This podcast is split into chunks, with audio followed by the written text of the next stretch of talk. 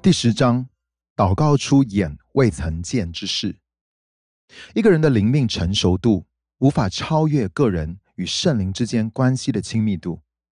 圣灵也是我们要能更像耶稣的一切核心所在。基督徒最厉害的工具之一，莫过于在任何处境下，可以辨认出神的灵正在哪里运行的能力。若是我们察觉到神是会赐给我们全家健康和力量的那一位，就会愿意与他同工。值得顺带一提的是，耶稣在圣经中又被称为永在的父，由此我们就可以得知，耶稣能够在凡事上完全不着痕迹的全然代表天父，而且这位永在的父也确实知道成为一家人是怎么一回事。话虽如此，不过我也要加注一下：带有恩高的祷告，就形同是真正的先知性话语。这两者不仅都是出于圣灵，也都源自于神的话语，能够显明出他当下的心意。因此，我们会有必要学习认出哪一些是会吸引圣灵就近的祷告。可以为孩子祷告，是身为父母亲的责任和特权。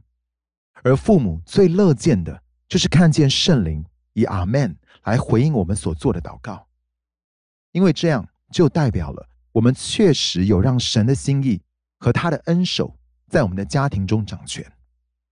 学习认出圣灵会回应自己哪些的祷告，会有助于大幅提升祷告的果效。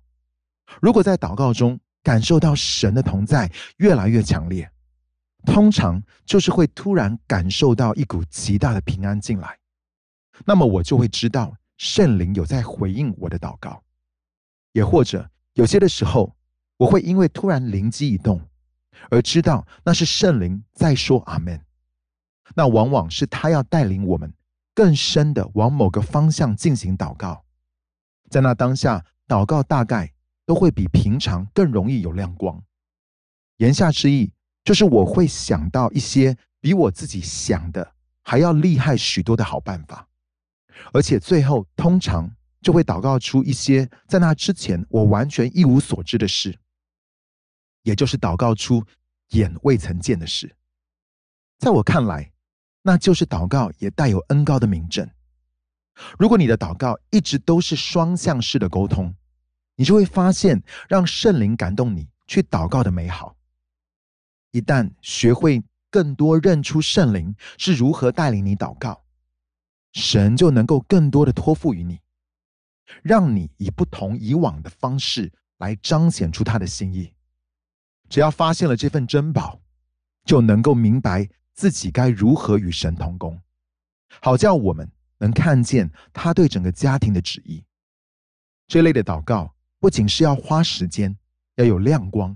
也需要持续不断的坚持下去，这样的祷告能够促使神大大的运行，并让他带有分量的同在临到我们所祷告的每件事上。祷告的作用，用先知性的话语来为孩子祷告，就好像是把笑揉进到一整团面团里一样，发酵也需要时间。这表示在领受到神对我们生命所说出来的话语后。我们必须要持续的祷告，直到这些话语成为一股坚定不移的力量。我知道这么想，或许与某些人的想法有点抵触。他们可能会认为，既然神都开口说话了，那么就算我们没有祷告，都应该必会成就。在某些的情况下，确实是如此。不过大多数的时候，神对我们讲到生命中的某些问题，或是给了我们一个应许。其实都需要我们参与在其中。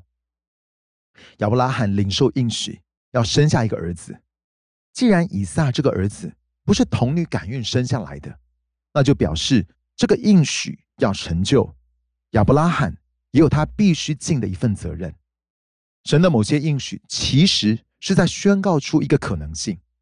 对于这类的应许，他没有义务一定非要实现不可。